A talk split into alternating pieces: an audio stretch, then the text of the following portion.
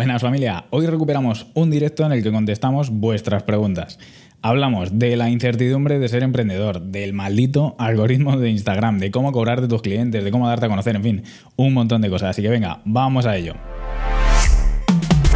Esto es Artista 24-7, el podcast de los emprendedores creativos. Con Paola y Osiris.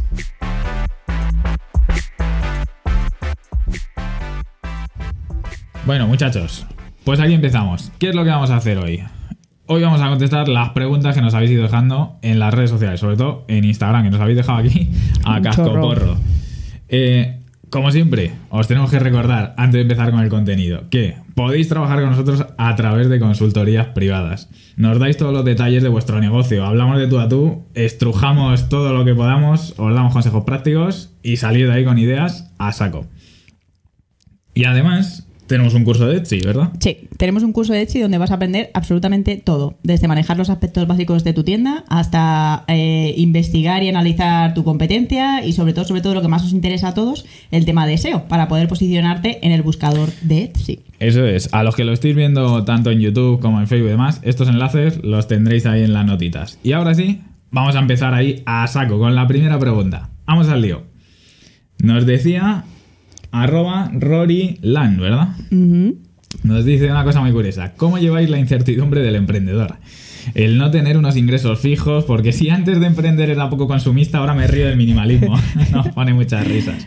Si estás por ahí, Rory Lan, Yo creo que ¿eh? sí que la he visto. Que te veamos. ¿Cómo lleváis la incertidumbre del emprendedor, Paula? Pues eh, yo la llevo bien. Aparte también eh, la incertidumbre se va pasando eh, según vas controlando tu negocio y van pasando los años. Entonces es verdad que una persona emprendedora con el tipo de negocio que nosotros tenemos no suele tener ingresos fijos, es decir, todos los meses no va a cobrar mil euros, pero sí que pues bueno, llevando una buena estrategia y, y tu negocio como debes llevarlo al cabo del tiempo, al final llega un momento que sí que ganas eh, más o menos lo mismo, ¿vale? Y luego también, eh, pues un poco como todo. O sea, mm, siempre hay meses bajos para la gente que tenemos este tipo de negocio, pues va a ser, por ejemplo, verano y cosas así. Entonces, siempre tener un buen colchón o hacer buenas estrategias de cara navidades, que es cuando la gente consume más, pero bueno. Que luego aparte hay otra parte de Pero en resumen, hay altibajos, es que eso es inevitable. La diferencia de tener un negocio propio a que te paguen un sueldo fijo, pues es esa, es la que es. Pero yo sí que os digo una cosa, todos los que tenéis esa incertidumbre, pero sobre todo cuando lleváis un tiempo ya. Si lleváis un tiempo y no sois capaz de remontar y estáis jodidos y tenéis ansia todos los días y estáis mal, yo creo que os lo hemos dicho un par de veces. Buscaos un trabajo. Claro. ¿Vale? No todo el mundo vale para tener un negocio propio y es cierto que es una sensación angustiante a veces y tienes altibajos y cuando estás probando cosas nuevas pues te da miedo, duermes mal, en fin, todas esas cosas. Sobre todo buscar términos medios, sí, ¿no? O sea, es decir, no pasa nada porque no estés a full emprendiendo. Puedes tener un trabajo de jornada fija, ¿vale? Eh, de, media jornada, De media. decir, ¿vale? Y luego tener un negocio. O puedes hacer como ha hecho mucha gente, como es en nuestro caso, ahorrar durante bastantes años y luego sim- simplemente emprender, ¿vale? Eso es, pero vamos, ¿qué opináis vosotros? Algunos seguro que están en esa situación, así que si tenéis algo que decir, decidlo por ahí mientras leemos la próxima. Venga. Nos dice por aquí. El guion bajo Badebo, ¿no? Que yo creo que está, Sí, creo que se ha conectado por ahí, ahí. ¿no? Si estás por ahí, salúdanos. Que nos decía por aquí, vamos a pasar un poco rápido por esta, ya os lo digo porque no tenemos tanta idea. Estoy ilustrando un libro que ha escrito una amiga, velando súper perdida en este tema. ¿Sabes si tengo que contactar directamente con editoriales? Si hay alguna plataforma similar a Amazon con la que se pueda editar, lo edito por mi cuenta. Aquí no tenemos clara una cosa que es. Mira, por ahí está, efectivamente, por ahí Pues saluda. nos tienes que aclarar si a editar te refieres a editarte propiamente el libro.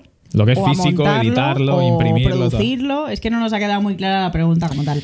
Pero vamos, en resumen, sí, si te lo vas a editar tú sola, imprimirlo y demás, pues oye, es un gasto importante hacerlo físico. Lo que sí te digo es, hay empresas que hacen impresión en demanda, ¿vale? Y esto se lleva precisamente en este nicho. Y luego, si lo vas a hacer digital, en Amazon es Súper fácil fácil. Lo único que te tienes que preocupar tú es de la maquetación de antemano y demás, pero eh, sobre todo si lleva ilustraciones, lleva una maquetación más o menos guay, eh, probablemente, de- mira, no dice que ya está listo digitalmente. Pues si Pues- es vender, si es, si es hacerlo físicamente, la Eso cosa ya es, o te vas a perseguir editoriales a saco para no tener que gastarte todo el dinero. Y eso no tiene más que mirar libros, ver la- quién lo edita y escribirle a esas editoriales. No tiene más misterio. ¿vale? Claro. Y si te lo quieres hacer por tu cuenta es una pasta, probablemente. Claro, no ya ser- tendrías que contar con temas de crowdfunding y cosas así. Y la verdad es que es un jaleo, ¿eh? A no ser que hagas el tema de impresión en demanda, que significa que cada vez que te piden un libro, la empresa lo imprime, se lo manda a tu cliente. Eso es una solución intermedia, pero el margen de beneficio es mínimo. Porque si tienen que hacer tiradas de una impresión, cuesta mucho, por lo tanto. En fin, como tampoco estamos tan familiarizados con todos estos temas, y sé que alguien te ha dejado comentarios ya en Instagram y te ha dicho, mírate esto, pues nada, échale un ojo. Yo creo que entre las dos cosas ya te puedes ir haciendo una idea y tirar de Google. Vamos a parar aquí un momento, que nos decían sobre la pregunta anterior. Yo tuve un trabajo a media jornada y cuando ya me renovaron y tenía ahorrado decidí dedicarme a full a mi negocio. Si al final no funciona, al menos tengo un colchón. Eso es. Ese es el tema. A ver, tener un negocio propio es un riesgo siempre. Sí, tener un Pero negocio propio es un riesgos riesgo pueden ser calculados. Claro. Luego hay una pregunta sobre ese tema, así que luego contestaremos. Nos dice por aquí. Arroba SnowRabbitCrafts. ¿Estás por ahí? Venga, saluda. No, no se lo ha visto. Dice, yo ahora mismo me estoy centrando en dibujar eh, para hacerme conocer a la gente de, de lo que soy capaz, ta, ta, ta, ta, ta, ta, ta. Creo que no consigo llegar a un público potencial que quiera comprar mis ilustraciones. ¿Conocéis alguna plataforma donde pueda ir? Estoy en redes sociales, ta, ta, ta. Vale. Tuyo. ¿Le das tú? El tema de, de cualquier producto, aquí da igual que sea ilustración o no, es que la gente no va a comprar una ilustración o una taza sin más, ¿vale? Bueno, una taza ya tiene una utilidad, pero una ilustración normalmente no se compra sin más. Entonces, solo tienes dos caminos para vender ilustraciones propias, o hacerte famoso o que tus ilustraciones vayan dirigidas a un público, ¿vale? Igual que te he adelantado, de la misma manera que las tazas es un objeto funcional, una ilustración también puede ser una ilustración funcional que supla una necesidad de una persona. Por ejemplo, mm, no lo sé, eh, ilustraciones para gente que le gustan las plantas y entonces es algo que, que una persona va a buscar. El problema de las ilustraciones es que es algo muy disperso y muy general. Entonces nadie va a buscar ilustraciones, ¿vale? Entonces por eso te digo que tienes dos caminos. El camino de hacerte famoso y luego ya vender un poco lo que te dé la gana o pues eso, apuntar unas ciertas ilustraciones a un público en particular. Lo que yo sí os quiero recordar siempre al hilo de esto es que publicar fotos en las redes sociales no es promocionarse. Claro. De verdad. Que estés en mil redes sociales es indiferente si no llegas a gente. ¿Vale? Puedes estar hasta en LinkedIn si quieres. ¿vale? Pero si no tienes contactos y no llegas a gente y no se comparte y no llegas cada día a gente nueva, no vale para nada. Por lo tanto, Claro. promocionarse no es publicar. Promocionarse es lo de siempre. Hacerlo activamente. Colaborar, hacer activamente, llegar a gente, ir a sitios y enseñarlos, en fin, que te deje hacer algo más. Participar ¿vale? en challenge, eh, hacer cosas creativas con amigos a medias, lo que sea, cualquier cosa que te pueda exponer ante un público que ya de por sí le gusten las ilustraciones y en el que pueda encajar eh, tu tipo de ilustración o a quien esté dirigida o lo Eso que sea. es. Y si no, pues eso, eh, marketplaces y dirigir el producto a alguien y que lo vaya a Y también, por supuesto, pensad como si fueses un cliente. Tú como cliente no demandas ilustraciones. Quiero ilustraciones. Mm, Muy raro. Claro. A no ser que efectivamente, te lo ha dicho Pablo muy bien, que tú sigas a un ilustrador famoso y cada vez que saque algo digas, ah, me lo compro. Porque Claro, es que te famoso. gusta su porque le conozco". estilo o lo que sea. Pero vamos, nadie busca ilustraciones. Todo el mundo busca ilustración de Sailor Moon, ilustración de perros, ilustración de plantas, ¿vale? Sí. O sea, nadie busca ilustraciones. Tiene que tener algún valor más que, una, que sea una ilustración. Claro. Vale, vamos a hacer aquí una pequeña paradiña para saludar a la gente que nos está diciendo cosas por aquí, que nos dice Hola, Virginia. hola. Llego ocho minutos tarde porque me habéis pillado tendiendo la ropa. Bueno, está bien. Mejor que la tienda, que no se te quede húmeda. vale, bueno, y nada, aquí todo el mundo que viene, los que de ala, entrar. ala. Uy, que le meto al móvil. Venga, seguimos, que estamos en racha. Goyats, Bilbao Ilustración. No sé si anda por ahí. Bueno, pero luego lo Pero si no anda por ahí, lo ve seguro porque está a tope con nosotros siempre. Nos dice, bueno, lé- léela tú esta. Hola chicos, este año me he planteado ponerme con la web. ¿Algún consejito? ¿Recomendáis Shopify para poner la tienda? Pues sí que te puedo recomendar cosas. De hecho, ya os aviso que eh, mi idea era preparar un vídeo de cómo montar una tienda en Shopify de, de cero y cómo montar una tienda en Wix desde cero. Y sí, claro que os recomiendo. De hecho, para la gente que no tiene ni idea a nivel técnico, tanto Shopify como Wix o como alguna otra, pero sobre todo Shopify, es súper sencilla porque no tienes que preocuparte de nada técnico. Y a mí sí me gusta mucho. Tiene un coste, obviamente. Pero, Pero nada sinceramente, gratis. eh, nada gratis. Entonces, eh, al final, eh, si te montas tú la tienda, tienes que pagar el hosting y tal.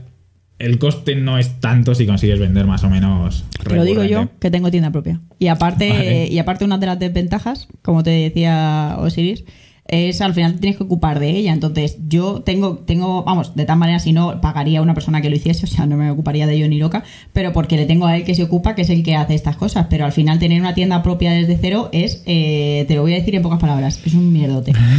tienes Sí, que sí. tener a alguien, sobre todo porque tú al final, tú puedes entender muy bien tu tienda y manejarla, que es mi caso, pero al final temas técnicos se escapan de mis posibilidades, se escapan de mi conocimiento. Entonces hay cosas que yo no sé por qué fallan o por qué suceden o tal. Entonces al final es un tiempo perdido que tienes que invertir en investigar esto tal y, a- y al final además muchas veces no saberlo al 100% si lo estás haciendo bien o estás haciendo mal y tener que al final, perdiendo tiempo y al final acabar contratando a una persona que como servicio técnico porque es que al final mm, es lo mejor y lo más rentable. Sí, o sea y- que si no te gastas el dinero, te lo vas a gastar. Si no te lo gastas en una cosa, te lo vas a gastar en otra. así Y que- tú en realidad, eh, el resumen de esto es que tú no te tienes que dedicar a perder el tiempo en cosas que no sabes hacer, tú te tienes que dedicar a vender, ¿vale? Y a crear que es tu trabajo. El resto, que se ocupen los que sepan, ¿no? Que en este caso, pues es Shopify tiene un servicio muy bueno o un técnico que te lleva al hosting, lo que consideres. Vamos a hacer también una parada en esta porque nos decían por aquí, por supuesto, recomendáis Bizcartel, recomendáis Tiptail. Sí, Recomendamos estas cualquier plataformas. plataforma que a vosotros os venga bien. Tenemos un artículo en- precisamente en el que hablamos de todas esas tiendas y de, De más las- opciones. de las condiciones Sí, de de, las esas condiciones que tienen. Yo he, las utilizado, comisiones. yo he utilizado la mayoría. He utilizado Tiptail durante un tiempo breve, pero lo he utilizado. He utilizado Bizcartel durante mucho tiempo. Es decir, también es lo que se ajuste a vuestro presupuesto, ¿vale? Y Bizcartel pues tiene unas opciones y luego tiene unas pegas, pues como todo. na- nada es perfecto, ¿vale? Entonces... Eh, os lo dejaremos si queréis también en las notas, sobre todo en Facebook y lo que es el podcast. Aquí no os lo podemos dejar, pero bueno, eh, os podéis pasar por el blog, ¿vale? Y se llama el podcast. Sí, ahí lo tenéis, no os preocupéis, os vais a enterar que luego lo. Que luego si no lo dejamos en... Y además tenemos pensado ampliar ese post, lo que os decía, con más opciones y formas de crear una tienda desde cero y demás, ¿vale? Mira, nos dice por ahí, gracias, la chica está preguntando, Crafty Mac, nada, de nada, baja. Pero vamos, en resumen, sí. Si no tienes ni idea, búscate un servicio ya hecho. El que sea, nada, el que a ti más te convenza. Es prácticamente indiferente cuando te pones a comparar. Las comisiones me interesan más, es mejor el servicio en España. Y es también mejor- depende de lo que quieras. Por ejemplo, hay tiendas que te van a dejar conectar tarjetas, hay otras tiendas que solo pueden funcionar con Stripe y con, y con PayPal, a lo mejor no te vale para X países. En fin, es que no solo es el precio, me gusta o no, es mm, depende de lo que quieras hacer y la posibilidad de conexión que tenga con otras cosas, en fin. Que, Nos dice por que aquí más profundo. Freaky que- Frog, precisamente. Yo lo sé, yo, yo lo sé lo que se sufre con la web propia, que acabo de estrenar una y aun teniendo quien me la hiciera ha sido una locura. Claro, es una locura. Efectivamente, venga, vamos fuera tiendas, vamos con la siguiente, que nos preguntaba aquí eh, Virginia, se- señora Yubinuki. que está por aquí, eh, que, que ella nos ha saludado. Cuando decidiste dejar de trabajar para otros y empezar el proyecto propio, ¿establecisteis un tiempo límite para buscar trabajo en el caso de, no, de que no funcionara? Pues sí. Pues sí. vale. Sí que es cierto. Yo, como opinión personal, cuando empecé la primera vez, la primera vez de todas sin tener mucha idea de lo que estaba haciendo, empecé un poco jugando, ¿vale? Entonces, no, no me planteé tanto un tiempo de, nada, voy a hacerlo así, asado, asado. Simplemente me puse a jugar mientras tenía mi trabajo. Luego, sí, efectivamente, una vez ya que te lo empiezas a tomar en serio, sí que te planteas, vale, eh, si no gano pasta con esto y no puedo comer, tendré que volver a otra cosa. Entonces sí que te planteas tiempos. Y con muchos negocios de los que hemos pasado durante estos años, sí que nos los hemos planteado y hemos dicho, mira, si esto de aquí a tres meses no funciona, a tomar por saco. Yo en el negocio anterior que tenía, que estábamos viviendo bien y estábamos ganando pasta, éramos dos personas y vivíamos los dos de ello, eh, yo llego a un punto que el camino no me convencía exactamente por dónde estaba yendo y dije, mira, eh, si esto en tres meses no conseguimos estar donde queremos estar, lo dejamos.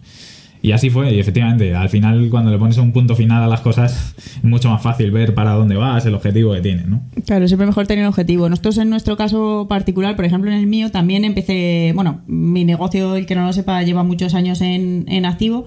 Realmente lleva de 2011, aunque dedicándome profe- profesionalmente de 2014. Entonces, claro, lo que dices, sí, yo empecé con una sensación de a ver qué pasa. Y luego sí que es verdad que cuando la cosa se puso seria, pues lo que hicimos fue, él en su caso eh, dejó su trabajo y empezó a, a trabajar como freelance, por decir un algo así.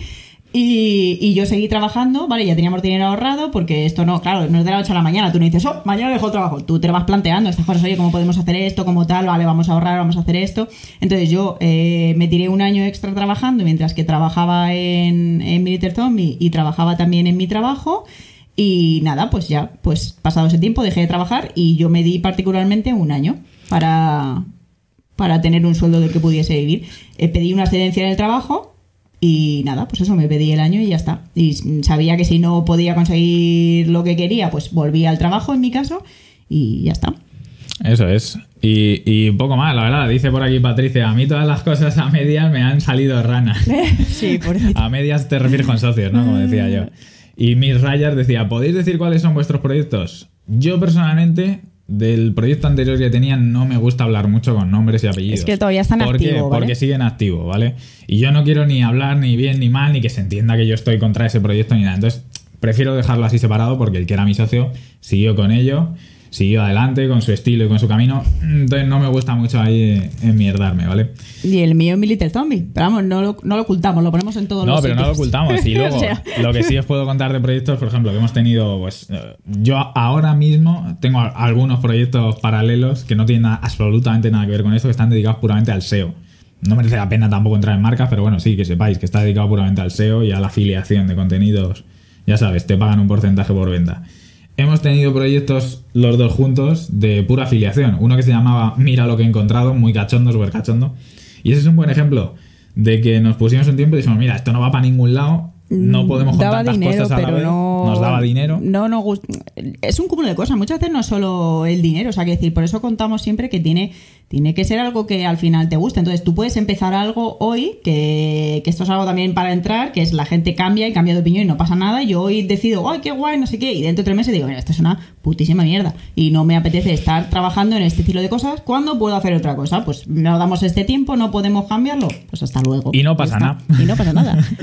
Vale. Bueno, yo creo que con eso está listo. Sí que vamos a. vo- Voy a ir aquí a Facebook, que tenemos algunas personillas. Y alguien nos había preguntado antes, y como va con un poquito de retraso, sí que quiero recuperarlo, ¿vale? Porque va a ser rápido. Dice Sara Sánchez en Facebook. Hola, tengo tienda en Etsy, aunque no con demasiado éxito. ¿Es recomendable probar con alguna tipo Society 6, se llama, ¿no? O similares, o es enmierdarse, dice. Yo lo que te digo es que, más bien, si no tienes éxito en Etsy, claro. no tendrás éxito en ningún otro sitio probablemente. Lo que quiero es que analices el por qué no tienes éxito en Etsy. ¿Quieres posicionarte? ¿No sabes cómo? ¿No te encuentra gente? Va Claro. más bien del palo de eso, porque si no tienes ni idea de cómo dirigir tu producto a los compradores, a los clientes, te va a dar lo mismo estar eh, en Etsy, en Bizcartel, en donde estés. Porque al final la tienda es una herramienta. Claro. La tienda en sí misma no vende. Es, es, es una herramienta para cobrar, no es para otra cosa. Claro, por eso hablamos normalmente de cuando la gente te dice, ¿qué es mejor, Etsy o tienda propia? Pues es que no hay nada mejor. Es que depende de lo que quieras conseguir. Es decir, no te conoce nadie y tienes un producto que se puede posicionar, pues entonces yo te recomendaría que entrases en una en un marketplace, ¿vale? Eh, nuestro favorito siempre va a ser Etsy por las condiciones que tiene y porque ahora mismo es que tiene todo el público de, de la vida, ¿vale? Pero que puede ser cualquier otra, la que a te dé la gana. Tixtail también tiene un, un marketplace, ¿vale? Eh, que de arrastras público con las redes sociales y de momento te vale y hasta que aprendas a hacer cualquier otra cosa, pues estate en una tienda, yo qué sé. Eso no es- eh, el- lo que os queremos dar a entender es que las cosas no se venden por sí mismas y muchas eh, muchas veces la duda es general, ¿vale? Que viene la gente y dice, claro, pongo las cosas en y no funciona, pongo las cosas en Etsy y no se venden. Anda. Pero es que no se te van a vender ahí ni en ningún sitio. Tienes que aprender a vender y tienes que aprender en el caso Ahora de la tienda donde a abras, posicionar. ahora la tienda donde abra la gente no va a entrar a buco a comprarte. Entonces es eso, hay que, hay que saber primero cómo dirigirte a ese público, ¿no? Quiero parar aquí un segundo porque eh, que des- que descarada, es que sinvergüenza. Era Silvia. La Silvia que está poniendo aquí en el chat, duende de los hilos. Que no Silvieron, la Silvia. La Silvia. Para Etsy, Paula y Asiris tienen un curso de 10 y pone Puli descarada porque se lo merecen. Es que ella, claro, es que ella Aquí es una una alumna satisfecha, claro que sí, ya lo sabemos, Maja. Muchas gracias, muchas gracias. Venga, vamos a seguir con la siguiente. Under the Knock, que la he visto por aquí antes, que dice: eh, Consejos para empezar a grabar vídeos en YouTube, programas de edición mínimos de material. Vale. Esta pregunta, voy a- tú preguntas ¿a dónde vas patatas traigo? ¿no? Voy a contestar lo que me dé la gana. Que es, eh, para empezar a grabar vídeos en YouTube, en realidad, el material que necesitas es, es de tu móvil, ya está, tu no cara. necesitas nada. Y tu Tu- cara. tus manos. ¿vale? Lo importante para grabar vídeos en YouTube o en cualquier otra plataforma, por ende, es tener algo que decir, ¿vale? Tener contenido que crear, tener un un, objetivo, un propósito y saber qué vas a hacer exactamente. Vas a atraer gente, por decir algo, vas a hacer tutoriales, vas a atraer gente a través de tutoriales, ¿qué vas a hacer, ¿vale? Es más bien eso, no tiene más misterio, porque luego programas de edición hay 100 para elegir, el que quieras está bien. Millones hoy día. Yo uso Premiere particularmente. Vegas también lo he usado antes. Simplemente ah, prefiero Premiere ahora, hoy en día. Pero que los tienes gratuitos. O sea, Pero tienes gratuitos, tienes Camtasia, que es una castaña, pero gratis. Tienes el, el otro, el de la moto, que no me acuerdo cómo se llama. En fin, que tienes, mil millones. que tienes un montón, ¿vale? Y en cuanto a material, con un móvil decente, hoy en día puedes grabarte vídeos. Lo único que te diría es que sí, por Dios, que te compres un micrófono de algún tipo. Porque si hay algo que da mucha rabia en YouTube, se puede ver el vídeo más o menos, pero como se le escuche a la gente hueca, con eco, ahí fatal, eso sí que es fatal, ¿vale? Así que nada, ya te digo, a no ser que hiciésemos una lista larga de lo que usamos nosotros y demás y tal, sería absurdo decirte, cómprate esto, cómprate otro, ¿vale? Bueno. Mira, por ahí nos dice precisamente al hilo esto, G-Tribute Studio, yo uso Camtasia y After Effects. pues ya. Yo uso Premiere, es que, es que da igual, si el caso es que edites vídeos y los saques. vale. Eh, te- nos Vale, decía- y, y también Montaña, eh, de Nock nos preguntaba, estoy pensando en escribir un blog, eh, mm, eso sigue teniendo éxito, la gente lo lee, ¿qué plataforma recomendáis? A ver, es que esta pregunta eh, ya de por sí, ¿vale? No es la gente lo lee. Pasa lo mismo con YouTube. ¿Tienes un contenido interesante que contar? ¿Vas a, ¿Vas a posicionar tu blog de alguna manera? Porque es que pasa lo mismo. Vale, me he hecho un blog, qué bien.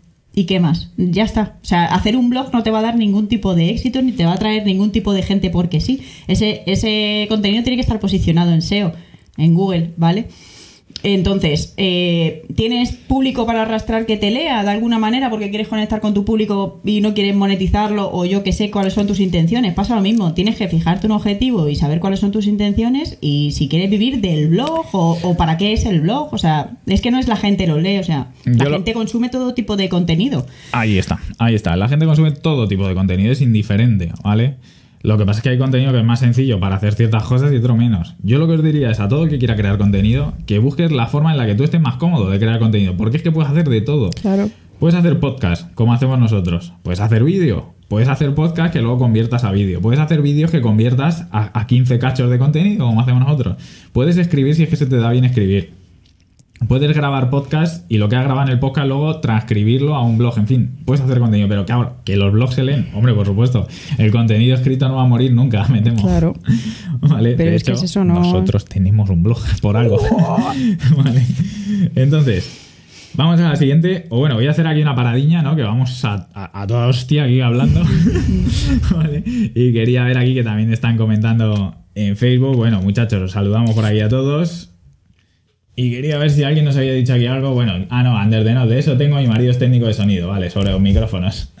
Venga, cada sí. le pegas unos viajes cada vez que toca. Al que lo esté escuchando en audio es que le estoy metiendo unos viajes al móvil y a la cámara cada vez que lo toco para ver el chat. Que los de Instagram tienen que estar ahí. Vale, nos dice Diana.artantatu. ¿Conocéis el Shadowban? Me preocupa que por usar siempre los mismos hashtags en las publicaciones me penalicen y demás, ¿vale? Esta la vamos a encajar con otra que nos dice Yavana Craft. Yo sé que alrededor de Instagram y su algoritmo hay mucho mito. Hace un tiempo se respondieron un montón de preguntas al respecto. Nosotros dice. eh, la gente me dice que les limitan el alcance. Voy a comentar esto en resumen, ¿vale? Eh, lo primero, cuando alguien empieza a hablar del algoritmo y tal, y, y- y sospechéis, ¿vale? Que se está sacando datos del culo, buscadlo en algún sitio. Si es que Instagram, la, la propia gente de Instagram ha dicho cómo funciona su algoritmo. Si es que no hay que pensar mucho, lo digo de verdad. Si vais a nuestro feed, veréis ahí que, que lo hemos explicado ya varias veces. Pero en resumen, el Shadowban no existe en Instagram, ¿vale? La propia Instagram te lo dice. Y el alcance no es que se corte o se baje o se suba o no, es que si tienes mucha gente inactiva en tu cuenta porque has estado consiguiendo seguidores de una forma u otra y no sé qué. O tiene ¿vale? más años que la tos. Eh, tu cuenta. O tiene más años que la tos, entonces tienes una cantidad de miembros que vienen de un sitio y de otro, en fin. Es que las interacciones, primero lo que hace Instagram es enseñarse a la gente. Si la gente no interactúa, no se lo enseña a más gente. Lógico, porque eh, entiende que tu contenido no es entretenido o no, en fin. Instagram lo que quiere es que la gente pase tiempo en Instagram, ¿vale? Si tu contenido conecta de alguna manera y tiene interacción, ya está, no tiene más misterio. Da igual que pongas 30 hashtags, que pongas 20, que pongas lo mismo siempre, no te va a banear, no te hace cosas raras, no corta el alcance a empresas.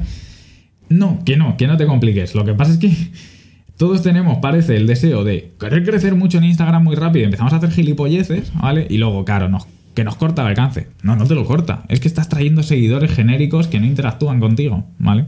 Ese es el resumen. Además, Yo- esto, esto es cíclico, ¿eh? O sea, esto es cíclico. Una persona publica el 7%, otro dice, uh, es verdad, es verdad, verdad. Esto es como, eh, no digo que sea una conspiración, pero es una conspiración. Entonces, pues nada, empieza a rular, empieza a rular, empieza a hundir el pánico y no sé qué, uh, madre mía, el 7, uy, yo me- y te, te empieza a contar, sí, sí, porque yo, esto es que es como el, el teléfono cacharrado, ¿sabes? Entonces, es lo que digo, Siris, en cuanto escuchéis cosas así, id a Instagram y ya está. Luego pasa lo de siempre. Si tú eres una persona que eres propenso a que te, que no te crees, por ejemplo, que esto es- pasa, que no te vas a creer lo que te está diciendo el propio creador de la plataforma y quieres optar por creer que realmente existen este, existen este tipo de cosas, pues bueno, eso ya es cosa de vosotros, cada uno. ¿vale? vosotros mirad nuestro feed. Si nosotros nos obsesionásemos con el alcance que tienen las publicaciones, si tienen más me gusta, menos, más comentarios, nos volveríamos tarambanas. Yo pienso, joder, ¿por qué un vídeo tiene dos comentarios y el otro tiene 50? ¿Y por qué uno tiene tre- 300 y pico me gusta y otro tiene 100? Y Pues porque sí, pues porque ese contenido no ha enganchado bien y una vez te vas acostumbrando ves que cierto tipo de contenido genera comentarios. En fin, que no tiene más misterio, ¿vale? Y sí, eh, que nos pregunta al hilo de esto, espejismo creativo, que si el administrador de la cuenta también tiene que interactuar, por supuesto. O sea, esto es un feedback eh, común, es decir, eh, no vale solo, es que tu cuenta no vale solo con que la gente interactúe. Evidentemente, si interactúan con tu cuenta, pues van a tener un, va- vas a tener un extra, ¿no? Por lo que dices, sí, se lo muestra la gente, tú interactúas y tal. Pero esa cuenta también tiene que interactuar con otras cuentas, ¿sabes? Eso es. En resumen, que Instagram es más sencillo que el mecanismo un chupete y somos nosotros los que nos complicamos la vida porque estamos todo el rato con el deseo de hacernos famosos y que nos conozca mucha gente, ¿vale? Cosa de la que hablaremos en un próximo podcast, por cierto, que lo grabamos ayer. Sí. Vale. Casualidades de la vida. Vamos con el siguiente. Vale. Eh, bueno, Diana Artatú, ¿vale? Decís, eh, dice, ¿recomendáis dar el número de cuenta para los pagos si estás en B? Hago tatuajes y muchas veces quería pedir un propósito para que, eh, perdón, un depósito, Un depósito. para que no me dejen tirada el día de la cita con el diseño, pero no me fío de dar mi número de cuenta por el tema de la legalidad. Vale, bueno, Y además dice, ya sé que nos recomendáis que hagamos esto. Mm, Pues no. Lo primero que te vamos a decir de esto. leo un poco mal así. ¿Vale? Ahora, ahora leo yo así, no te preocupes. Nosotros no, no nos metemos en consejos legales porque si te decimos algo que no es y la cagas, te van a multar a ti y yo no quiero que te multen. Y que Claro. luego vengas a pedirme cuentas a mí. Eso es lo primero. Lo segundo, nunca te vamos a decir, nunca, ever, que hagas cosas ilegales. No te lo puedo decir. Yo no te puedo decir eso en las redes sociales. Venga a hacer cosas ilegales, como hace mucha gente. ¿En en qué cabeza cabe que yo te diga que no, que defraudes Hacienda? Es absurdo, ¿no? Luego el tema está en que decías, al final la realidad es que es inevitable comenzar así, que os voy a contar, muchas gracias. Eso está claro. Es que eso está claro, pero, Pero- el riesgo lo tienes que ver tú. Nosotros no te podemos decir si te tienes que arriesgar o no. Claro, es que eso va en cada uno y esto es un tema muy de, de contárselo a un colega tomando un café, pero yo evidentemente no te puedo recomendar. Claro que si haces esto, que es lo súper mejor, porque es que además yo ni lo sé tampoco. Entonces, toda la opinión que te pueda dar va a ser mi opinión, no va a ser otra cosa, no va a ser la realidad, no va a ser nada. Entonces, yo entiendo que cuando uno empieza, tiene que empezar como pues así, pero mm, no te puedo dar un consejo para ser menos ilegal o hacer, ¿sabes? Eso. Claro. Que- o sea, que cuando eres ilegal, eres ilegal, fin, ¿sabes? O sea, no, te va a dar igual hacer una cosa que otra. Al final estás haciendo una ilegalidad y te va... Esto para todos los que tengáis dudas con el tema de autónomos y demás, si se puede facturar o no, o en B o la leches, tenemos un podcast que habla sobre esto, en el que contestamos todo esto definitivamente, porque esta pregunta sale cada dos por tres y nos complicamos más la vida realmente de lo que es, porque es bien sencillo, ¿vale? No se puede ser medio legal. O eres legal o no lo eres. No hay más caminos. Espera, que le, venga, me voy a poner así. Es que vosotros no lo sabéis, pero yo tengo el portátil así. Eh, claro. ¿vale? Venga, que Paola con su melodiosa voz va a leer la siguiente. Yavanna Craft. Vivo una comunidad... No, te has saltado una que yo quería contestar. Esta. Ah, también de Diana Artatú, es que como he visto el nombre. Otra pregunta. En Instagram hay que ser muy activos y hacer que participe a tus seguidores con tu contenido para lograr más interacciones e intereses. Pero ¿cómo lograr no ser cansino? He seguido algunas cuentas y las he dejado de seguir por ser muy, muy pesados y repetitivos con lo mismo. ¿Algún consejo para no caer en eso? Vale, yo no estoy muy convencido de que se pueda ser. Bueno, sí, a ver si se puede ser demasiado pesado en las redes Pero y sociales. depende, ¿no? Que estás siguiendo a Cabronazi o... o Pero a- claro, cuando tú sigues a. Es que depende del tipo de contenido que estés publicando y depende si tu, si tu público lo acepta. Esto precisamente lo estuvimos comentando hace nada en el podcast de Carrete Digital, que estuvimos con ellos, que nos invitaron. Os recomiendo que le echéis un vistazo. Y nos preguntaba eh, eso, Fran, ¿verdad? ¿No? El, el- el máximo de publicaciones. No hay máximo ni mínimo. Tú haz todo el contenido que puedas que aguante tu- tu- tus seguidores. Si ves que la gente empieza a dejar de interactuar y a dejar de seguirte, está siendo muy cansino, ¿vale? Pero si no, si nosotros pudiésemos publicar 10 vídeos todos los días, yo los publicaría, porque estoy convencido de que creceríamos a toda hostia. Pero Claro. no podemos, porque no tenemos esa capacidad de crear contenido, no lo hacemos, ¿vale? El tema de ser cansino en Instagram, que le preocupa a mucha gente, estira la cuerda hasta que tus seguidores te lo permitan. No hay más misterio. Vamos a hacer otra pequeña paradiña, porque nos decía Silvia por aquí algo cachondo. Duende de los hilos, decía, tema escabroso. Los gurús que cada vez me salen más que prometen que te forras en dos días con su seminario de no sé qué, la gente cae, cómo discernir cuando es un engañabobos. Lo digo porque en Facebook supongo que en mi perfil me salen a mogollón. Te, te voy a plantear, yo voy a tirar piedras sobre mi propio tejado. ¿Cómo discernir si yo soy un timador o un engañabobos? Claro. Es que es cosa tuya, quiero decir. Yo cuando veo un anuncio de, de alguien, y por supuesto que a todos nos salen en Instagram anuncios de estos, sobre todo si te dedicas a ello, lo que hago es ver el palo que va, veo cómo habla, veo tal, y le investigo automáticamente. ¿Quién es? ¿Qué dice? Si hace lo que dice. que si hace lo que dice, si te dice que vende mucho, pero luego te metes y parece que no vende nada, si las reviews que tiene son de gente muy rara, que luego no tiene... En fin. Hay Más- muchas. Más y luego de también, eso- pues es que va a depender. Normalmente, es que no hay.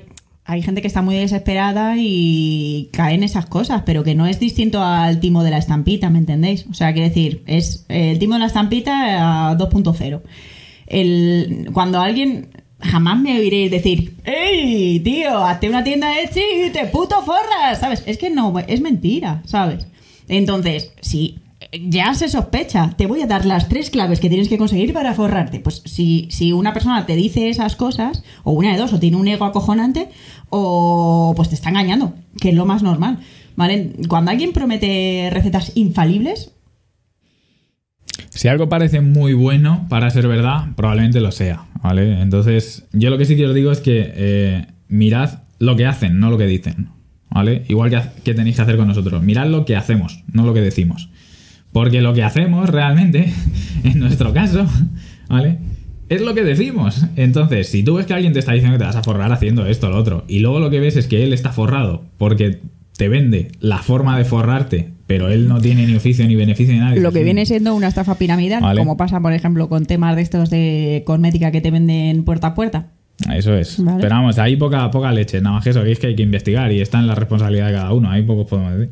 Y es que es eso, Silvia, que decía de que veía cosas que, que hay gente que dice, pero ¿cómo tal? Pues es que la desesperación es muy mala. Entonces, si te pilla en un momento de tu vida en el que necesitas oír esas cosas y alguien te, te regala los oídos y, ay, qué bien, pues al final tú te lo crees. O sea, yo no, no creo que la gente que, lo, que compre esas cosas, que consuma esas cosas, son idiotas. Simplemente creo que, bueno, pues que te pillan una, en una época determinada en el que tú no sabes la situación de esa persona y pues ya está, se la meten doblada. Y Eso qué sé. es. Pero vamos, normalmente si te están vendiendo un estilo de vida y salen con jets privados y cosas así, pues hombre, si te están vendiendo eso, probablemente se dirigen a un tipo de público que se deja, que se deja consumir por eso, ¿no? Pero bueno, vamos a seguir con la siguiente, venga.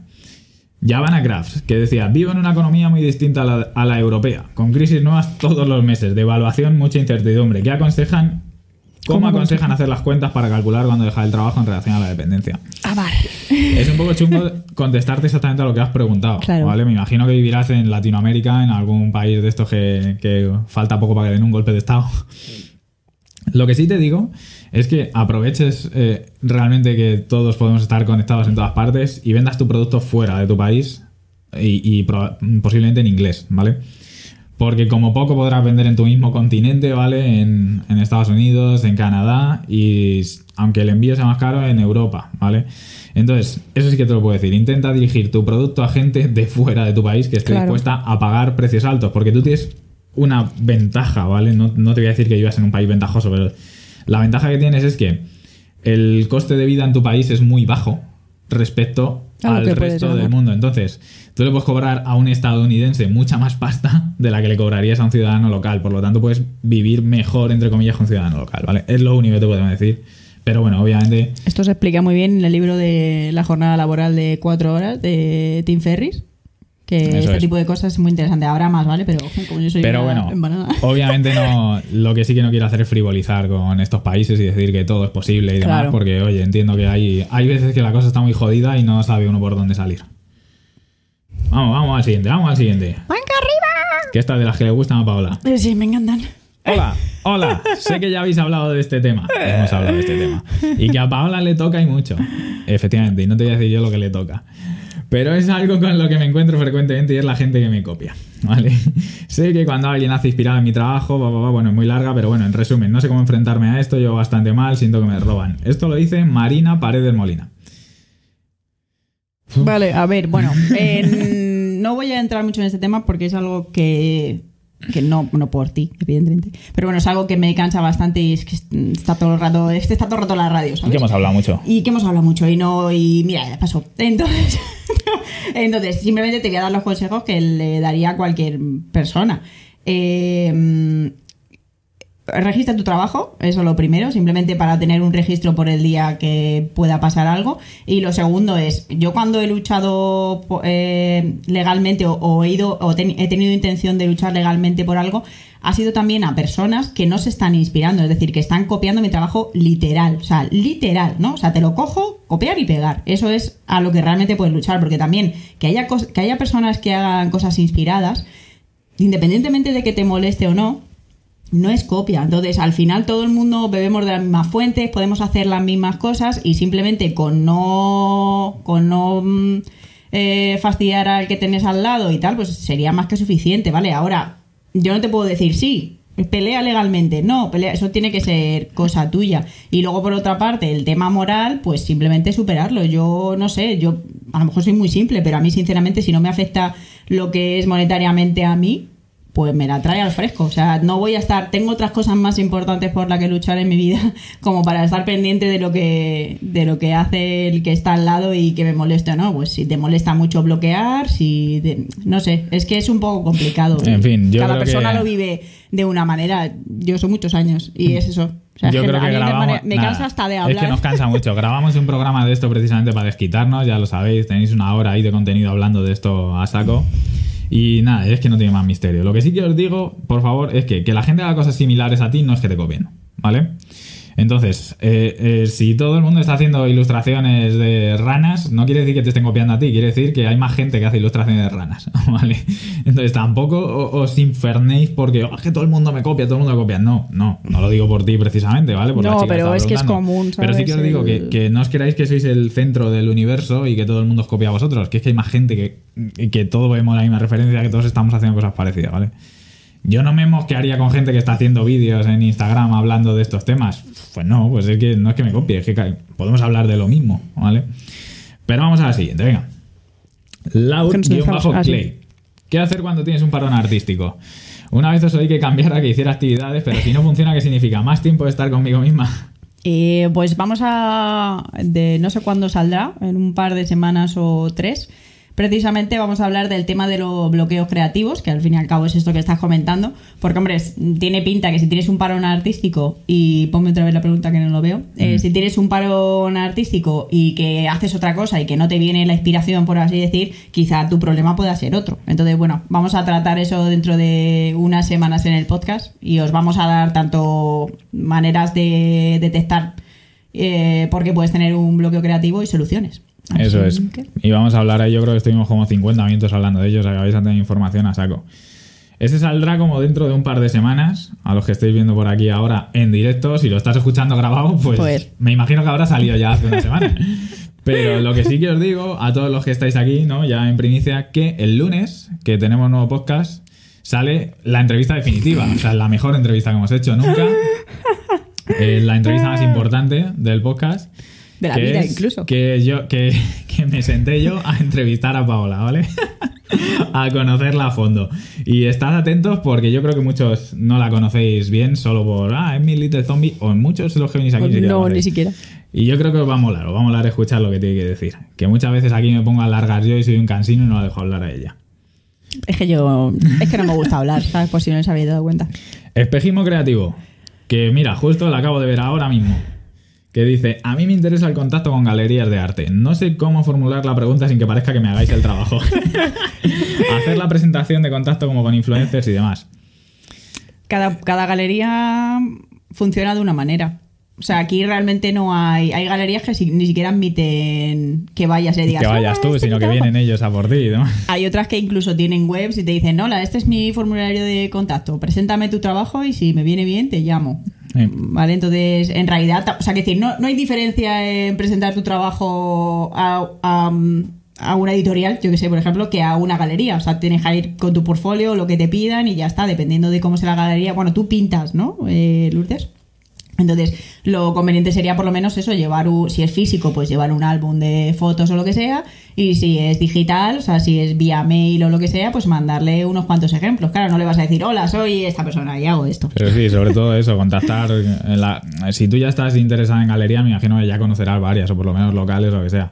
No tiene más misterio. Si es que te pones a contactar con ellos vía email y le dices, oye, este es mi portfolio, si os interesa que sepáis que aquí estoy. Tu portfolio, tu, yo que sé, lo que tengas, tu Instagram, si es que tienes una web, un Flickr, o un DeviantArt, lo que leches tengas. Claro. ¿Vale? Y no, no tiene mucho más misterio. Lo que sí funciona en el tema de las galerías mucho es lo primero, que conozcas a alguien que haya estado ya en la galería, ¿vale? Y que entre por amiguismo, por colegueo. Es muy bonito. Normalmente a gente del mismo círculo, pues eso, suelen enganchar porque no. A no ser que sea una galería muy local, normalmente mm, tienen necesidad de artistas más o menos de forma constante, ¿vale? Entonces, si conoces a alguien que haya estado en algún sitio, ya por ahí puedes meter la patita, ¿vale? Vamos a la siguiente, que esta pregunta me fascina. Me encanta. Esta pregunta me Yo creo que no está, pero. Yo creo que no sí, está por aquí en directo esta chica. Es arroba ikigaiart. Si estás por ahí, saluda. Pero la pregunta me ha parecido fascinante por la energía que tiene. ¿Qué dice? ¿Podría llegar a trabajar en Disney? ¿Cómo puedo conseguir llegar a ser una de las mejores? Dice, que me encanta, es ¿eh? Como, es como, el- es como la, la serie de Pokémon, ¿no? Llegaré a Ah, ser el mejor. El mejor. Me encanta la energía que tiene esta chica, aunque la pregunta a muchos os pueda parecer absurda o ridícula. No, a mí me encanta y lo digo completamente en serio. A mí me parece que esta chica tiene mucha potencia y tiene un objetivo en la cabeza. Porque además dice, ¿desde cuándo convendría comenzar a estudiar inglés? ¿A vosotros os hace falta? O sea, es que va a por todas. Va ¿sabes? por todas. Entonces, obviamente, esta chica tiene un objetivo, ¿vale? Y quiere serlo y quiere hacerlo. Aquí poca, poca leche, ¿sabes? Si ya tienes tú la garra de hacerlo y demás, lo único que hay que hacer es empezar a mandar currículos. Claro. no tiene más. O lo mismo que, que con la que decíamos antes, si conoces a alguien cercano que haya trabajado ahí, si puedes ir de becario a, a Disney. Si puedes empezar en otras meses. empresas grandes, aunque no tengan tanto nombre, tal Si cual. puedes buscar empresas de las que trabajan con Disney haciéndoles trabajos supletorios. Ya sabéis que con- cuando hace pelis Disney, por ejemplo, Claro, eh, no lo hace todo Disney, sino que tienen muchas empresas alrededor trabajando, en fin. Pero eh, esta pregunta, más que contestarla, lo que queríamos es, Es que me encanta. resaltarla, Es que ¿no? creemos Porque es alguien que tiene en la cabeza... Además creemos que es muy joven. Ojalá que lo vea y no conteste. Sí, si lo ves, por favor, mándanos un mensaje privado y, y coméntanos porque nos ha hecho, nos, nos ha gustado, de verdad, nos ha gustado. Y sí, comienza a estudiar inglés eh, cuanto antes. Todo lo que puedas. Todo lo que puedas consumir en inglés, estupendo. No es que te haga falta como tal, ¿vale? Es decir, puede. eh, en castellano es el segundo idioma, ¿vale? De, ¿no? Bueno, hay, mer- mercado de pero sobra en voy inventar. castellano. Venga, ¿vale? vamos a decir que sí. Un dato. Entonces, no es que, pero evidentemente siempre es muy recomendable porque el inglés vas a, a todos los sitios con él. Eso es, y como siempre digo a mucha gente, sobre todo cuando tenemos consultorías y tal, y queréis vender en tiendas por ahí, empezad ya a vender en inglés. Si es que, ¿para qué, qué necesidad tenéis de vender en vuestro barrio cuando le podéis vender a un señor de Estados Unidos y ampliar el mercado automáticamente a, a 100.000 millones de personas? Claro. Así que sí, aprended inglés, por Dios. A ver, ¿qué nos dice por aquí? Venga, vamos a ir a toda leche que se nos acaba el tiempo, ¿eh? Venga, pues entonces vamos a mirar, a ver. upwego.kids, que además ha sido una pregunta de última hora y sé que nos ha empezado a seguir hace nada. Dice, yo tengo una pregunta. ¿Cómo seguir siendo naturales si todo el mundo te recomienda tener un plan de contenidos? Me parece todo demasiado rígido y al final voy sobre la marcha que seguro que es más productivo. Bueno, esto tiene dos vertientes. Claro. ¿Vale? No es lo mismo tener un plan de contenidos que ser rígido. No tiene nada que ver, ¿vale? O que ser natural. Un plan de contenido de lo que se trata es de planear el contenido de forma adelantada, ¿vale? Mm, Yo qué sé, nosotros también lo hacemos. El, el tema es que si tú eres capaz de generar contenido constantemente de forma natural, genial, pero para la mayoría de gente no es posible. Claro. ¿No? De hecho, te encontrarás a un montón de, de artistas en nuestro caso que, como no han planeado esto, pues a lo mejor tienen un parón en sus Instagram, yo que sé, por decirlo, ¿no? De un mes o dos, que no publican nada porque no tienen contenido. Entonces, es. un plan simplemente es organización. Claro, es eso, una- eso. Un plan es organización, no es otra cosa, sinceramente. Y tú puedes ser lo natural que quieras, pero si puedes hacer, en vez de una publicación, pues hacer cinco de antemano, ¿vale? Y planificar que, que durante una semana vas a promocionar algo y vas a tener más o menos una estrategia para que el viernes, por ejemplo, acabe en una oferta, ¿no? Pues si te planificas el contenido es más sencillo de hacer. Porque si tienes que levantarte todos los días y pensar qué voy a publicar hoy, ¿vale? Es más complicado y es lo que te dice Pablo. Ahora mismo dejas de publicar dos semanas porque no se te ocurre nada, porque no tenías nada planificado. Entonces, Claro. No es lo mismo, ¿vale? No es lo mismo ser natural que tener un plan. Nos dice por aquí, L ciudad. Otra que vamos a pasar muy rápido. ¿Se puede declarar facturas que te han hecho antes de ser autónomo? en fin, ya lo hemos comentado antes de temas legales y demás. Lo que sí que os digo que esto es un mito, ¿no? De que puedes factura, puedes a- a- acumular facturas, darte de alta un mes y facturarlo todo el mismo mes. No, eso es ilegal, ¿vale? Y Hacienda te lo dice. O sea que, Pero que, bueno. que no hagáis experimentos, pero bueno, no vamos a entrar más ahí, lo siento. Vale, Laur-Clay, que como esté por aquí, Es que de verdad, está. por aquí, ¿no? Sí, sí. Que ya hemos contesta- contestado la pregunta de ella. Dice, no me gustan las tarjetas de crédito, llamadme Antigua. Antigua, claro que te vamos a llamar. Si me hicieran un pedido desde fuera de mi ciudad, pues es la mejor opción, pero vamos a ver. Pero es que es un atraso, o sea, sí que tiene. ¿Qué vas a.? Venga, por. por ¿Cómo se llama esto cuando, cuando lo mandas por. Por giro postal, a- ahí, o a a contra- ¿Sabes? Es que no puede ser, tío. O sea, la opción de las transferencias además es que es una Esto- castaña. O sea, tienes una opción de una transferencia, pero es que tarda en llegarte dos, tres días. ¿sabes? Y que estás ahí. Sí, venga, perdona, espera. Cuando me llegue dentro de tres días el pago, se me refleje, te lo mando. Esto, esto es como la ley de la gravedad. A la gravedad no le importa que, que a ti no te guste, la gravedad va a seguir funcionando. Es que la madre que te trajo, ¿eh? Pero, pero no lo entiendo. Yo tampoco lo ¿Por entiendo, qué? sinceramente. Tú no tienes que dedicarte a lo que a ti te gusta. Tú tienes que adaptarte a lo que le gusta al mercado. Si al mercado le gusta pagar con tarjeta de crédito, hay que cobrar con tarjeta de crédito. Si le gustase pagar con el móvil porque tienes una tienda física, hay que adaptarse y cobrar con el móvil. Si no, estás perdiendo clientes. Claro. Y es culpa tuya, no es culpa del cliente. Entonces, no es que haya una mejor opción, no. Es que es la opción. Claro. ¿Vale? No te podemos dar mucho más de eso. Vamos a ver, vamos a ver, vamos a ver. Vamos a seguir con esta, ¿vale? Que nos tenemos que saltar ya alguna, que si no. ¿Cómo puedo encontrar mi especialidad? Me gusta experimentar con todo, madera, acuarela, ta, ta, ta, ta. Tengo que definir mi estilo, reducir lo que hago. Eh, sí. Sí, sí, sí. Eh, pero vamos. A ver, a mí también me gusta hacer muchas cosas y hago muchas cosas fuera de cámara, por así decir, ¿no? Eh, ¿Hay algunas que puedo encajar más en lo que hago actualmente? Sí, pero al final tienes que reducir, más que nada porque siempre va a ser mejor eh, especializarse en algo y hacerlo bien que hacer 40 millones de cosas y hacerlas todas medio bien, ¿vale? A lo mejor es una puta máquina y todo lo haces bien, pero bueno, siempre es mejor reducirlo porque es que es más cómodo y más práctico y luego fuera de tu trabajo puedes experimentar todo lo que quieras, pero en cuestión de productos y venta y una tienda tienes que tener normalmente uno o unos productos definidos y poco más. Por diversión puedes hacer lo que te dé la gana, básicamente. Pero si te quieres vender Por algo, tienes que dedicarte a algo en particular. Claro. Vamos, verás a los atletas de élite, ¿vale? No, no corren, levantan pesas, saltan, no, se dedican a correr y corren pues durante 20 años y son los mejores corriendo. Mm, De otra forma sería difícil si corriesen, jugasen al Claro. tenis por la tarde. Luego. ¿Por qué? Porque cuando tienes eh, una... Cuando tú te centras en una habilidad normalmente, por ejemplo, te pones a dibujar, hasta que entras en la zona de dibujar de creatividad, te lleva un tiempo, 20 minutos que estás experimentando, luego te pones a dibujar, te pegas otras 3 horas y demás. Entonces, ¿qué tiempo te queda para ponerte a más cosas?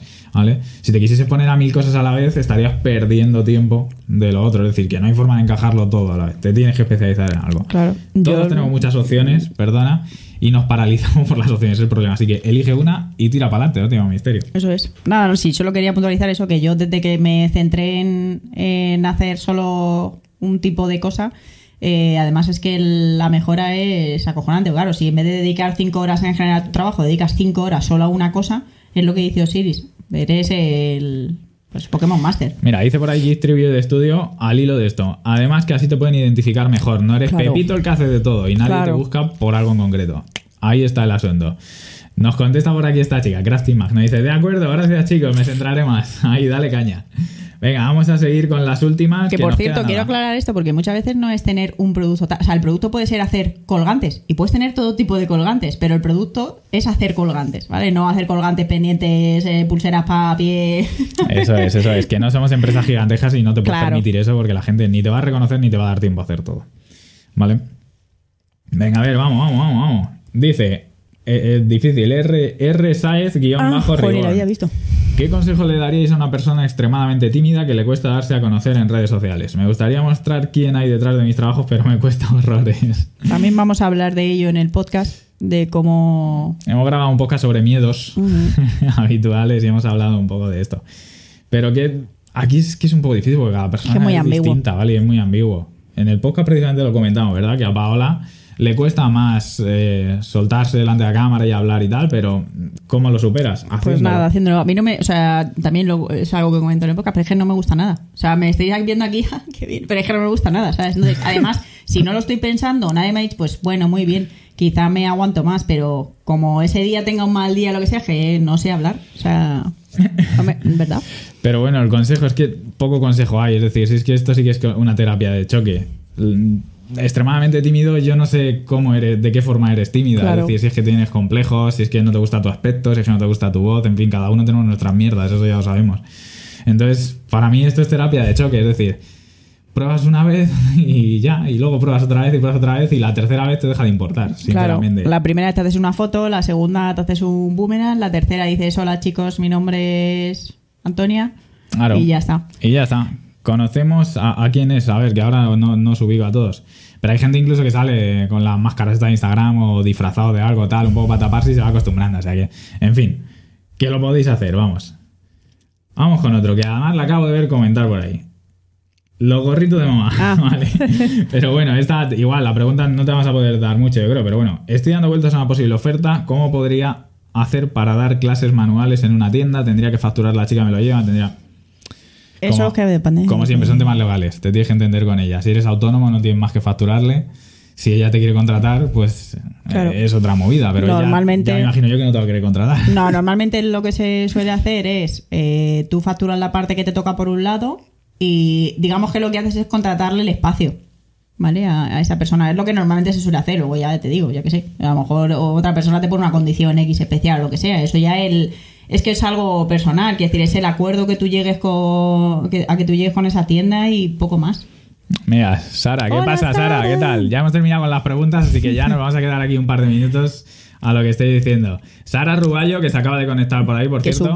Si no conocéis su canal de YouTube, en cuanto termine esto, no vayáis antes, ¿no? No vayáis antes. no nos robes público, Sara. Os vais a echarle un, un ojo a su canal de YouTube, que mola mucho lo que hace, ¿eh? Historiadora del arte, cuenta unas cosas muy chulas y de una forma muy guay. Vamos a ver aquí lo que estabais comentando de la timidez, que decía los tres castillos por aquí. Yo me siento estúpida haciendo vídeos, al final nunca los subo. Pero yo también me siento estúpida, o sea, quiero decir, y además es algo, mira, por algún extraño motivo yo me pongo la cámara delante y yo no soy, ¿a quién, quién fue la última persona que conocí? Creo a Carmen BC, que alguna vez la habréis visto por aquí también, que es pintora, fantástica. Y me decía, joder, es que no parece la misma persona. tal". Es que yo no. Es que no me gusta la cámara. Entonces hago todo lo que puedo por ser una persona normal delante de una cámara y poco a poco no tener. De hecho, si ven mi. mi mm, joder, lo diré Tu progresión. mi progresión en todo este tiempo, e incluso cuando empecé en mi canal de YouTube, que el primer vídeo es el lamentable no, lo siguiente, ¿vale? Pues claro, al final ves que, que es que no hay manera de superarlo más que haciéndolo. Entonces, por eso os decíamos que al principio pues subes una foto, luego pues te pones un GIF, eh, yo qué sé, te pones un filtro que dice Osiris, al final es que los miedos no hay otra manera de, de enfrentarse a ellos, nada más que, o sea, de superarlo nada más que enfrentarse a ellos. Entonces, No Mira lo tira que más. dice Sara. Yo estuve un año grabándome antes de subir mi primer vídeo. Fíjate, Yo hay no. gente que le cuesta, o sabéis que es Yo, que no hay más. yo, por ejemplo, el mío fue, vamos, lamentable. O sea, eh, mi cara de hogaza en primer plano, además. o sea, diciendo a la gente, ¿quieres que te enseñe? Súper, ma- sin, focos, además. Sí, bueno, horrible, horroroso, ¿sabes? Pero bueno, y, lo- y además lo ves y dices, Dios mío, más vergüenza te da, porque dices, Dios mío, es horroroso. Pues bueno, mañana se mejora y el que quiera pensar de mí que lo que sea, pues que lo piense. Te voy a contar un secreto. Hagas lo que hagas, te van a juzgar. Entonces, haz lo que te salga del potorro. ¿Vale? Y ya está. Consejo Entonces- espectacular, esto va a ir para los cortes de, de Instagram. Mira lo que dice Me he dado Silvia. cuenta, yo soy, soy de una manera, perdona, y ya termino de enrollarme. Soy una persona a la que antes le, le preocupaba eh, lo que pensase cualquier persona de ella. Cualquier persona, ¿vale? Quería intentar caerle bien a todo el mundo y que todo el mundo fuese feliz y tal. Y me di cuenta que, es, eh, aparte de imposible, es inviable por tu salud mental. Entonces, al final, eh, me quedé con las personas con las que que re- realmente quería tener relaciones bien y que me importase su opinión. Y a los demás, pues mira qué bien. Pues a freír monas, claro que sí. Toma nota, dice por ahí, pero vamos, sí que. Dice, dice por aquí Espejismo Creativo, mi psicóloga me dice lo mismo, se superan los míos enfrentándose a ellos. Es que no hay más. Obviamente, a ver, esto es que parece claro, un poco suena- de- pero esto es una evolución. Parece de cuento, es decir, hay que enfrentarse. Que, a ver, primero necesitas herramientas y entenderte tú un poco a ti mismo, cómo funcionas y cómo no, lo que te digo. Piensas en ti, analizas qué es lo que no me gusta. La voz es que me veo fea, es que me veo guapa, es que me veo así, es que me veo así, es que me veo gordo, es que me veo delgado. Breaking news, spoiler alert. Eso nos pasa a todos los humanos. Claro. A todos. Yo digo, uy, el pelo estoy bien antes de peinarme y Paola dirá, me he colocado esto bien y la gafa no sé qué y tal. O sea, a todo el mundo. A todo el mundo, ¿vale? Y luego ya a veces pasas al extremo, el extremo contrario, que un día te acercas al espejo y dices, vaya bigote llevo. Eh. Pero vamos, te- hasta, hasta el, hasta el tío más confiado se pone a hacer algo y dice, "Ah, estaré bien, llevaré bien lo- la camisa, llevaré... Quiero que nos pasa a todos. La realidad es, el miedo es a lo desconocido, a que te puedan decir esto, lo otro. Normalmente es infundado, porque la gente imbécil y la gente que va a venir a enmierdarte y a decirte estupideces es un nada, es un mínimo porcentaje, ¿vale? Y en ese caso en las redes sociales la, la ventaja es que si alguien te dice algo le bloqueas y a tomar por culo, ¿vale? Así que yo lo único que os digo a toda la gente que tiene así un poco de timidez, que, que te tires, es que no tiene más misterio, ¿vale? Claro. Que pruebes a grabarte, ¿qué tal? Silvia decía por ahí, el filtro del gatito es mi amigo. Claro, si es que... El filtro de gato que te lo tardan en poner un año y medio. Y la, la ventaja, por cierto, de, de hacer contenido como hacemos ahora. Ahora, por ejemplo, nosotros estamos en directo, no nos podemos escapar. ¿vale? Claro. Pero en el 90% de los casos tu contenido es grabado. Entonces, ¿qué te impide grabarlo tres veces el vídeo? ¿Vale? Lo que sí te digo, no te grabes eternamente y digas y otra, y otra, y otra. No, porque nunca va a estar bien. Date tres veces, por ejemplo, di, venga, tres veces y la tercera es la buena. Pues está papá pruebas y la tercera es la buena. Pero como te puedes grabar y puedes cortar y puedes editar, pues solo sale lo mejor de ti. ¿no? O a ver si os creéis que cuando grabamos un podcast, que los cinco minutos justo de antes nos estamos partiendo los dos el culo y estamos diciendo estupideces y demás cuando grabamos las introducciones, eso no lo veis, claro, pues os dejamos lo mejor, lo que hace gracia o lo que impacta. o- Claro. Y luego también hay, hay que aprender a mm, hacer el ridículo y que no pasa nada. ¿Sabes? O sea, no sé. Hay que aprender un día, pues eso, a... ¿Qué te da miedo? ¿No salir maquillado? Pues un día no salir maquillado eh, fuera y decir, a ver qué pasa, qué va a pasar. Si es que no va a pasar nada. ¿Vale? O sea, ¿qué? Mira, Sara dice precisamente lo primero para, para ella es hacer lo que yo creo que es un buen trabajo porque los haters existen y te van a criticar, haga ¿Ves? lo que hagas. Si es que- Esa es la actitud, es que es esa. A ver, que estoy intentando aquí bajar. Dice, bueno, me tengo que ir. Bueno, nada, nosotros también nos tenemos que ir, de hecho. Y aquí vamos a poner punto porque eh, probablemente Instagram nos vaya a mandar a tomar por saco ya porque estoy viendo que llevamos casi una hora. Y nada, muchachos, a los que lo estéis viendo grabado, si habéis visto algo por aquí que os ha molado y demás, nada, nos mandáis un mensaje, contestáis, que siempre nos interesa saber lo que pensáis de las cosas que estamos diciendo. Y a los que nos estáis viendo en el podcast, en YouTube y demás, oye, dale me gusta a esto, ¿no?